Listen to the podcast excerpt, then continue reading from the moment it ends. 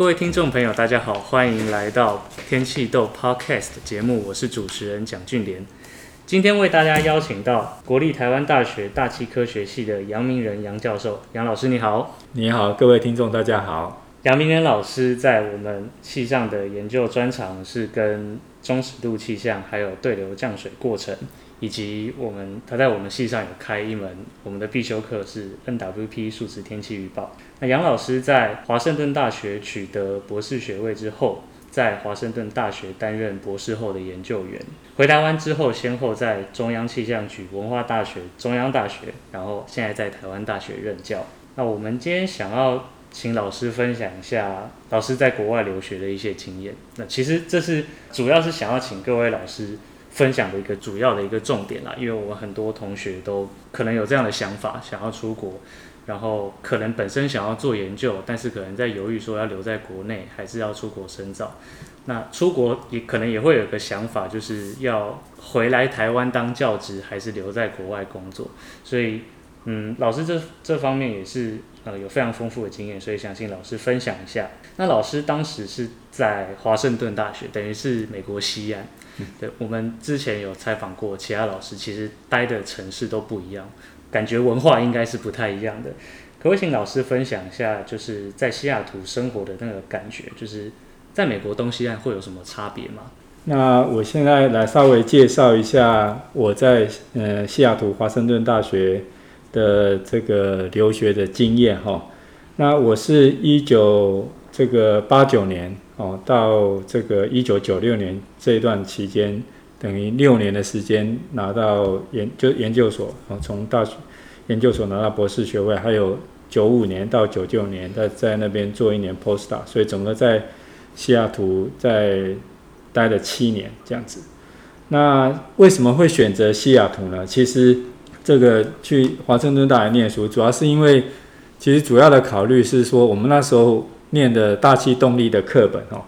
就是华盛顿大学一个非常有名的老师叫 James Houghton 哦，他的动力的他的课本，所以他的，所以我们那时候就对华盛顿大学印象深刻。OK，所以我那时候申请研究所的时候就想去华盛顿大学。那我到了那边以后才知道，其实西雅图是一个风光明媚的地方，很漂亮的地方。然后大家应该都知道，现在很多人都咖喝咖啡，就是那个 Starbucks，实际上从西雅图就是那边发展起来的。那西雅图这个风光非常的明媚漂亮哈，它那边有这个 Lake Washington 华盛顿湖，然后它其实附近的地方，大概开一小时开车之内都可以到去那个滑雪胜地哈，就是可以去山上滑雪。然后也可以去，还有附近西雅图附近有很多这个郊外有很多很漂亮的一些这个 trail 哦，就是那个可以去那边 hiking 去健行，然后有很多这个森林的步道，很多瀑布哦等等，它风光非常明媚。那而且那个地方有很多这个文人雅士也在那边哈啊，比如说其实大家应该可能年纪比较轻的比较不晓得，至少我们这个年纪，我们那时候还有那个 Bruce Lee。就是李小龙，李小龙实际上是华大毕业的哦，在华盛顿大学他念念哲学系，还有戏剧系哦。对他，我在西雅图华盛顿大学的图书馆还看过他的学士论文，就是找呃就是 Chinese Martial Art 里面的 philosophy 哦，它这个很很漂亮的一些地方，而且那边西雅图大概是在这个美国哦，同个纬度那个地方是。温度相对而言比较暖和的，因为同个纬度，如果再往东，在美中芝加哥或者是美东这个 Boston，那就冬天就很冷很冷哦。但可是西雅图因为有这个的太平洋暖洋流的影响，所以它相对，它在它的温度没有像它的温度大概平均比台北大概低十度而已。那冬天的时候其实非常像那个基隆。就是冬天的时候常下雨哦，所以冬天西雅图天气不好，就是很像基隆哦，跟台北非常接近这样子。可是它夏天的时候非常的漂亮。那夏天这个因为有日光节约时间哈，所以它夏天晚上到了九点天才亮，天才暗啊，早上五点多天就亮，天就亮了。所以它夏天的时间日照时间很长，所以夏天非常的舒服哦，非常的舒服。那一个很漂亮的一个环境哦，那而且很多那边有很多，譬如说像这个大家应该知道哈，就是 Microsoft，还有波音公司，还有现在这个网络的 Amazon，就是网络那个那个邮购平台 Amazon 都在西雅图。哦，所以西雅图相对而言有很多这个软体的公司哦，IT 哦，Microsoft 都在那边，所以它的工作机会相对而言也很多。我是觉得很很漂亮一个地方啊，所以这是，可是我我当初在选择这个学校的时候，实际上是我是不晓得这些事情，我是到了西雅图以后才知道那个地方有这么多这个一些文化的背景这样子。啊，所以我也很高兴有这个机会能够能够在那边哦度过我的研究所跟博士后的生涯。是，OK。老师当时在选研究所的时候是有考虑过其他选项的吗？其他地区的大学，我是因我前在美国念书前三年是拿教育部公费留学奖学金，所以我自己就有那个自己就有奖学金了哈。那所以我申请了很多学校，那因为我自己有钱，所以美国学校只要给我 admission 许可就可以了哦。所以我有很多学校我都有都有得到 admission 那，譬如说 CSU，譬如说。就美国科罗拉多科罗拉多州立大学，还有譬如说 Wisconsin 等等都有。那因为我那时候是跟我，就是那时候我跟我太太就一起出国。那他是念那个图管文科的，哦，那西雅图也有 Library Science，也有也有图管，所以我们是基于这这些考量，所以来决定去西雅图念书这样子。因为至少到一个地方，研究所一个地方。让我跟我太太两个都可以一起去念书，这样子。了解。我们在前阵子我们有看到系上那个台大大气出的那个六十周年的纪念书，嗯、当中有有因为那那本书里面就是一篇一篇各个校友跟系友他们写的，呃，算是自己的故事的介绍跟自自就有点像简介这样的性质的内容。然后当中我们有看到杨老师。有跟我们分享，就是老师在博士班期间已经跟师母结婚了，而且有小孩。那因为我们像我现在的实验室里面也有一些学学姐学长，他们是已经有家庭的情况之下，然后再考虑要出国深造，所以想听听老师的想法。像这种通常就是。就是我我们会认为在学业上跟家庭有冲突的时候，老师的想法是怎么样？我是出国之前哈，我就先跟我太太订婚，那时候是太太而已，还没有结婚。出国前先订婚，出国一年以后，等于我先去西雅图华大一年，然后把那环境都都熟悉好，然后也找好房子。后来一年以后就回台湾跟我太太结婚。那结婚以后，我们再一起两个人一起去美国。那在美国的研究所的话，它有专门给那个已经结过婚的研究生的公寓，所以我们是住在一起，住在一起。那那我是觉得，就是说这是人生的一种过程嘛，就是如果两个人哦这个相爱，那结婚是很正常。那结婚当然就要在一起哦。那那其其实跟你的学业，我是觉得没有妨碍，就跟你的人生就是 这样子啊。哦，那就我们就在一起一起念书，一起。那因为我因为我太太是念是文科的学生嘛，所以文科一般而言都不会有奖学金。那理工科比较有奖学金，所以我就先念研究所。那我太太那时候就有在学校里面，哦，她就有去做一些打工。那有学校餐厅哦，或者是学校图书馆，因为我太太是 library science，她图书馆就有一些攻读的机会，帮她整理那个。整理一些一些书籍啊，还有整理一些学生的论文什么，那都是有攻读的机会。然后我生小孩是我要确定我可以毕业，我们才敢生小孩。因为你也知道，这个生了多了一个小孩，那个那个经济的开销会多很多。所以我们是我很确定我已经可以毕业了，然后我们才怀孕，然后有小孩。所以我拿我拿到博士学位，跟我当爸爸基本上是同个时间。哦，所以最后那一那一段时间其实压力很大，哦，因为又要赶着论文，对，又要修改，然后又要又要这个太太怀孕，又很有时候会有有一些状况又要去处理。那不过还好，就是说一切都很顺利。我等我太太生完小孩以后呢，那我开始做 postdoctor，那 postdoctor 的薪水当然就比研究生就高很多，两倍以上。所以等我念完书，那我太太生完小孩以后，换她去念研究所。所以等于说一开始的时候是我在念书，因为我我我工我是理工科，我有奖学金。那等等后来我已经毕业了以后呢，我做 postdoctor 期间就换我太太去念书。那我是觉得这个夫妻两个人要这基本基本上要彼此协调哦，要彼此协调。那所以那我们就说做家事啊，照顾小孩也都是两个人协调。就是 谁比较有空，谁比较忙，就的时候就是要互互相。我还记得照顾小孩，我们那时候还有排班呢，白班、夜班，或是所以晚上我半夜有前半夜跟后半夜，我跟我太太都有轮流，因为你知道小孩子刚小 baby 就要喝奶啊什么的，所以那个刚开始我太太刚结完很辛苦，刚生完小孩很辛苦，大部分晚上就是我轮班这样子，嗯，所以我们互相配合，这样了解。那像老师当时那个时候，如果说台湾的学生是没有拿到政府的奖学金的话，是有有办法出国这样读书吗？还是说会很辛苦？呃，因为我我我那个出国哈，一九八九，所以已经到现在已经二十几年，很久以前了。呃，所以现在情况也不一样了。那我们那时候有教育部的公费奖学金，然后其实有些人是因为我那时候。因为个人家庭的因素，所以说我就是我我我那时候出国又回来说要回来照顾我父母，所以我那时候就没有打算要留在美国。那，不过只是对美国文化也是很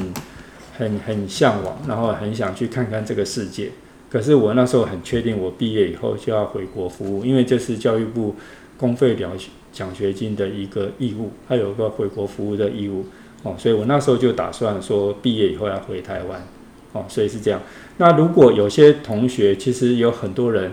他就直接申请美国那个研究所老师的奖学金。因为像我是前三年拿教育部公费奖学金，可我后三年可就改拿我的指导教授他的研计划的奖学金。哦，所以我前三年是这样，后三年是换我换我老师给我讲助。所以其实有些人他一开始都是完全拿。美国教授的奖学金，那其实这个各有利弊。因为我当初的话，其实很多学校，因为我有自己有台湾的奖学金，所以很多学校都给我 admission。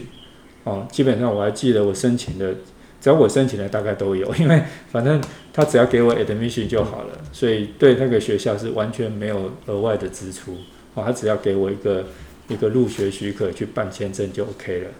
那所以变成我有可以选择不同地方的学校，还有不同老师的专长，我有这个机会，哦，这是因为我拿教育部公费留学奖学金的优点。可是如果有些学生、有些同学，他如果申请美国的学校是老师给的奖学金的话，那那这样子的话，你拿了美国学校指导教授的奖学金，你一定要做他的题目，所以有些时候这个题目可能。不是很符合你的兴趣，那基于这个经济的压力，还是得做，哦，那这个就是有有一点被限制。那所以我这是任何事情都是有，就是有有有利有弊，就是要看你自己怎么去抉择。哦，那如果你很清楚说你自己的家庭的状况，你想打算要留下来，或者是要留在美国，那你就自根据你自己的的考量来做决定。哦，那。不过，当然申请奖学金都是有一些竞争的，然后这个也这个都都是要一起考做考量。所以当时像那样公费的话，是会规定说回台湾一定要在政府任职这样子吗？没有没有没有，那时候哦，一九八九年跟现在也差很多了。嗯、这个因为完全台湾现在早期的时空背景不一样。那一九八九年的时候，那时候。其实有一些人是就想要留在国外就不回来，嗯，哦，当然也也有也有这样子的人。那当然这是每个人的选择。这个现在的话也有那种像助学金，它有点像哦，有点像助学贷款。你去国外念书可以申请这个助学贷款。那你那你可能等去美国念书的时候是等于是无息贷款，可是等你毕业以后开始就要就要还这个钱，哦，所以那。那我们那时候公费留学回来的目的是只要回台湾服务就好，那没有一定要在政府单位。不过因为当时在一九八九年到一九九几年的时候，台湾也没有民间的气象公司，嗯、所以所以这气象的这个大气科学的工作机会主要是以学校的教职还有气象局啊为主、嗯、为主，所以是这样子的情况。OK，那。老师在台湾的大气科学界当中是唯一在三所大气系都任教过的老师，所以在文化大学、中央大学、台湾大学都教过，有面对过各式各样不同的学生。那想跟老师聊一聊在，在在不同的学校，在当老师的时候，在讲课的时候，有没有什么不一样的心得或不一样的感觉？我说明一下哈，因为像我这种人生经验是比较少的哈，就是可以都是在台湾三所大气科学的大学都当得过专任的老师。我们其他老师也有一些老师在三个大学都有任教过，可是他们呃不是说三个大学都是专任老师。那我是唯一一个在三个大学都是专任老师的的的的人哈。那这个可能跟我觉得是机机缘了哈。那我觉得台大中央文化这个学生，他的其实人格特质很明显有显著的差别。那我觉得台大学生基本上透过不管透过指考或者是呃推甄进来，基本上他的学习动机都比较强。那相对而言，那个学生的资质也是也是最优秀的哦，就全台湾最好的学生。那所以他的学习动机很强，他。可能他的求知欲望也很高，那学生的学习的主导性也很强，想要知道去学什么。那我们培养，我想在台大的老师就希望我们的台大的学生以后呢，就是在这个大气科学领域能够当做一个领导者或领或者是一个领头羊的一个角色啊，因为他们学生资质也比较优秀，然后国家给这个台大的教育资源、研究资源也很丰富。所以他们应该，我们希望他能够以后这些培养的学生，能够就是在这个大气科学能够当一能够扮演一个领导者，啊，规划我们这个未来大气科学哦要往哪里走的一个方向。那中央大学的学生啊，因为是中资辈嘛，所以他的相对而言，他的这个他的学习动机其实也很强，啊，学习动机也很强。可是他们就，我觉得相对于中央的学生就比较。循规蹈矩，比较规，比较比较不会像台大的学生有很多这个有一些比较另类的思考。中大的大学生就是跟那个中大的校训一样，这个诚朴啊，所以是很诚恳、很朴实、很循规蹈矩。然后他们也很努力哈，他们的资质也很好，资质也很好。哦，那可是相对因为中大的环境，我觉得相对台大而言是比较保守。我觉得跟他的所在的地方还有校风有比较关。台大是一个很自由开放啊，所以譬如说我们台大上课，大概老师很少会点名的。嗯，你要不要来是学生自己的事。哦，这个，那那这这是我觉得是校风不一样，因为台大就是比较自由开放。那文化的学生是大家都知道嘛，文化是在不管学测或是或是推甄哦。只考这个这方面，他是比较后面的学校的学生，所以文化的学生，他们他们可能就是说，这个学习动机就比较薄弱。那另外一个可能就是资质上，真的相对而言，相对于台大学生跟中大学生而言，就比较后面一点。所以，所以台大文化的学生，当然有一部分的人是，就是说不太清楚自己要干嘛。哦，透过这个考试分发到文化，然后他可能学习动机相对人就比较薄弱，没有那么强。然后他可能对大气有一些热爱，可是他有一些数理的基础就比较弱，所以就比较弱。哦，所以文化的学生可能要需要比较多的循循的引导他们。哦，那台大学生稍微点一下，他们都会。台大学生非常的聪明，哦，非常的聪明，他们这个一教就会。所以我觉得不同的学校。的学生人格特质真的有差别，不过文化的的学生其实也很多就从，如果很热爱大气的话，他们的学生也是有很多很有热忱的。哦，特别是在做一些呃天大气现象啊，这个气象的现象的一些观测啊，啊，一些动手做啊，他们很有兴趣。哦所以有，所以我觉得文化学生也有一些这个很优秀的，那可能是一时因为这个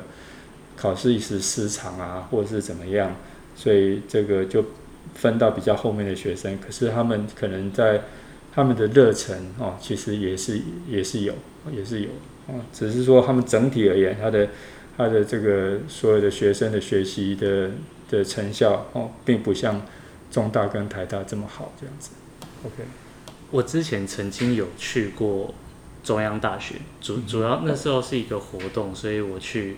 太空太阳科学研究所去，就是可能有一些交流，对。因为我一直有听说过中央在地球科学方面是真的是有传统的学校，他们的他们的资源跟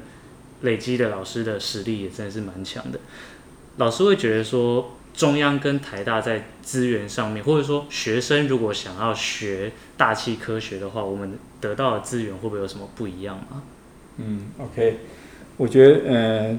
中大啊，在地球科学整体而言，它是一个整个中大中央大学是全台湾唯一有地球科学院的大学，台大没有，台大我们是。台大大气系、哈地质系、海洋都是在地理系，都是在理学院里面。我们并没有一个地球科学院，啊，那所以中大在地球科学院，它从这个高空，哦，从这个太空、太遥，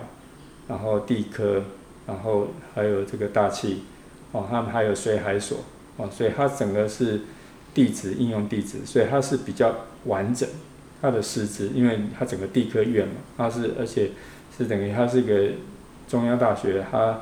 它在台湾附校就是以地科来起家，所以他们地科在中大有它的优良的传统，而且中大的观测，比如说他们有自己的雷达啊，他们也有移动式雷达，他们有自己的这个卫星接收站，他们有自己的天线，然后现在太遥它太遥他们太空所，他们有自己的发展的仪器，我是觉得他们这一点是他们的强项。那台大而言，所以他们在观测方面是他们的强项。那我觉得台大而言的话，因为我们大气是整个在理学院里面，我们对对台大而言的话，理学院就说没有一个地科院嘛，是理学院。那理学院里面这个传统的物理化学啊，这数学啊、地心理这些等等，这这些系就很多。我们只是其中理学院的一个系而已，所以。所以，所以并没有说学校很放很多观测的的研究的资源在我们大气系。那大气系的老师就是要自己各自努力哦，这个继续发展。所以，可是相对而言，我觉得台大的学生在基础的学理的方面，他的资质很好。所以要有发展的话，可以到后来，嗯，有一些这个大学的部有一些很好的基础以后，你到研究所想要再去发展，其实这个都都可以了。哦，我是觉得其实这个。每个学校有每个学校不同的特点，嗯，那我们台大主要的是希望能够在学生在一个完整的大学的基础以后，那研究所以后就看每个学生的兴趣去去发展，哦，因为我们很多的学生可能在数理的基础很强，而且可能做做喜欢做一些大大尺度观测或者大尺度的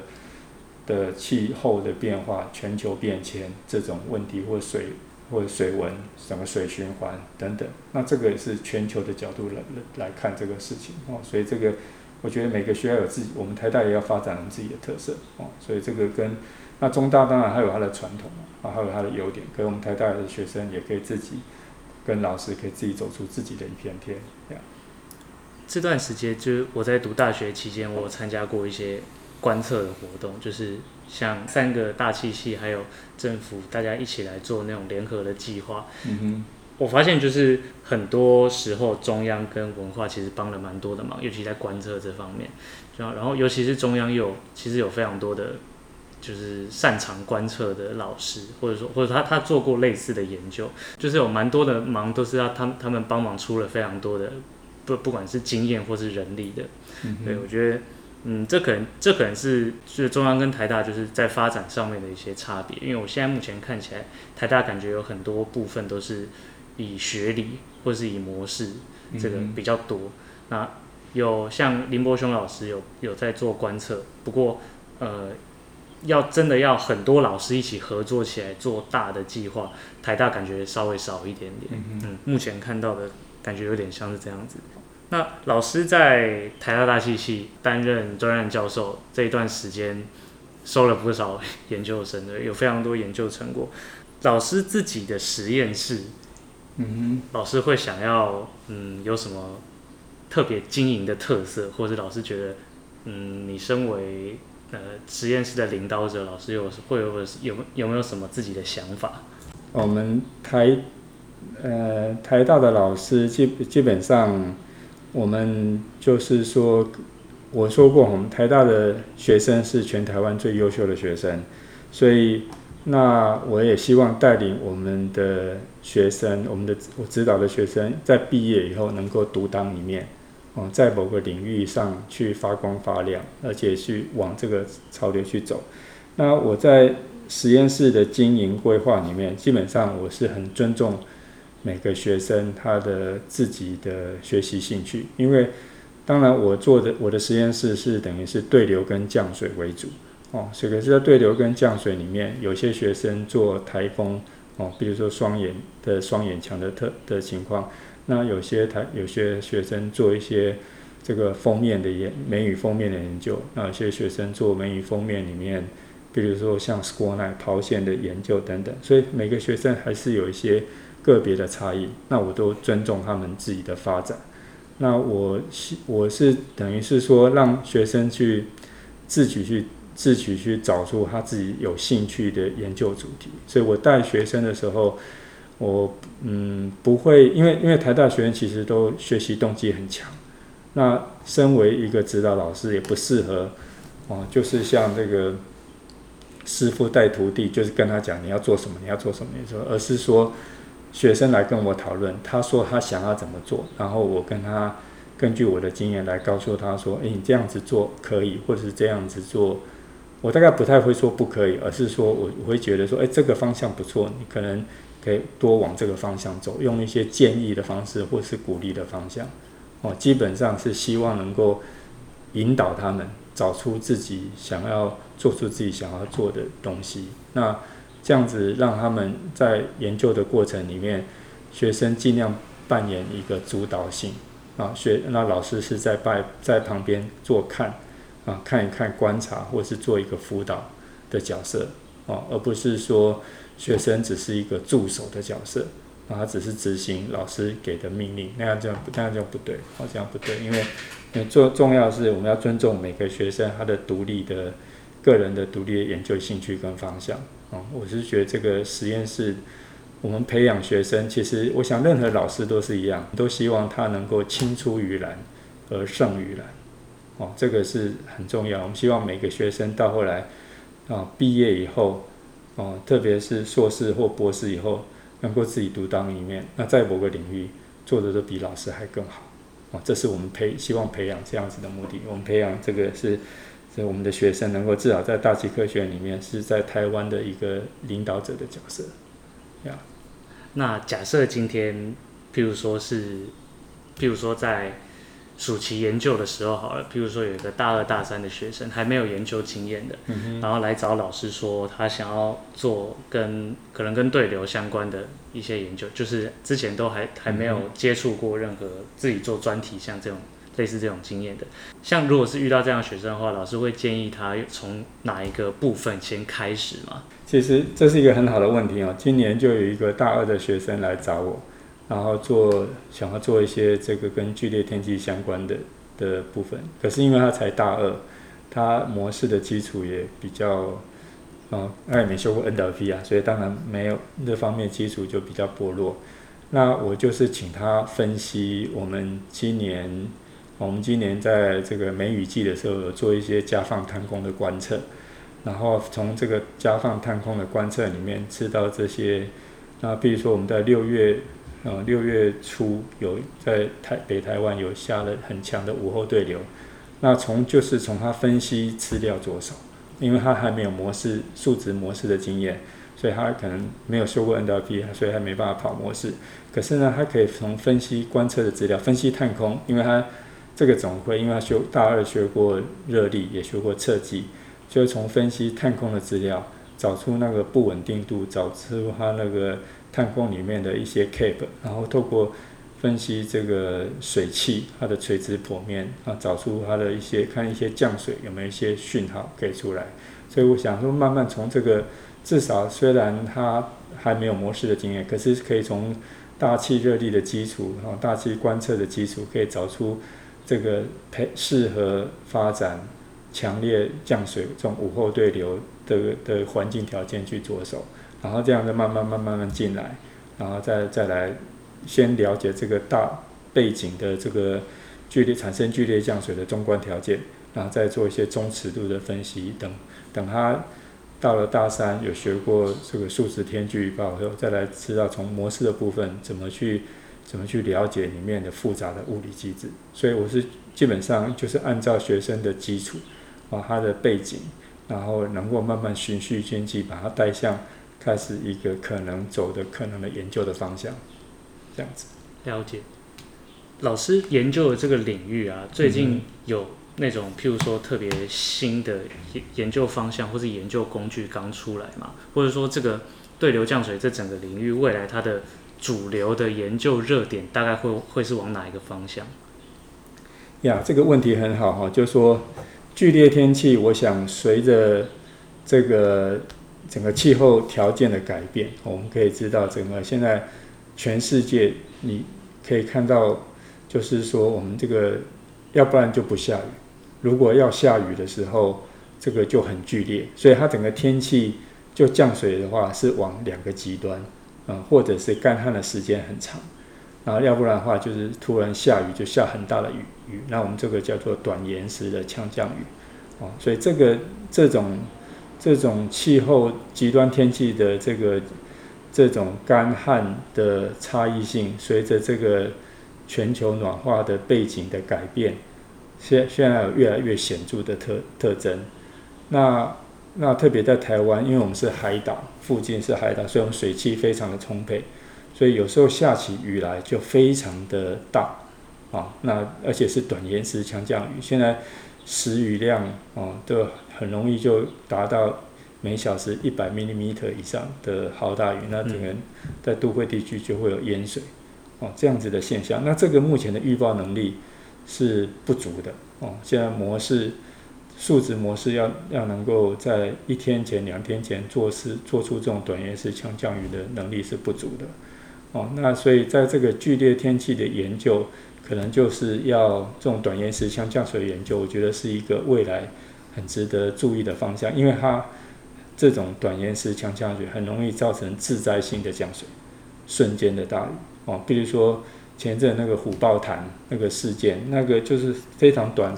时间突然下了大雨，然后这个山洪就爆发，然后所以所以一般民众就没办法去事先得到预警。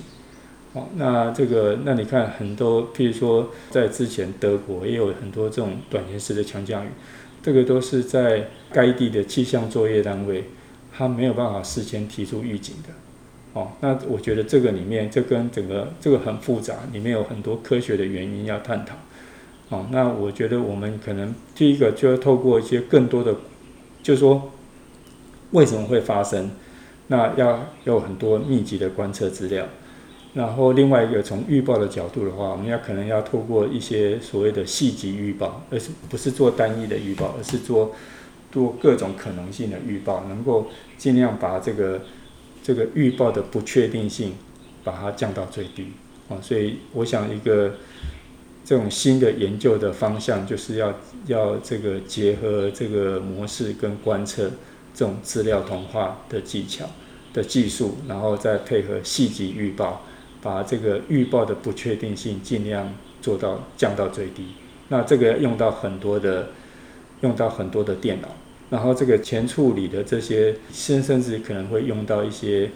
AI 人工智慧哦这方面，所以跟这个我是觉得这是一个潮流趋势。很多这个在前初期的这些预报员整理这些观测资料，可能以后都要用透过 AI 用人工智慧来帮我们帮我们做哦，因为因为电脑的好处就是 AI 的好处，它可以处理大量的资料。这跟气象资料、观测资料的大量其实上非常接近。那我觉得这是一个未来的潮流趋势，就是说我们这个数字天气预报要结合大数据，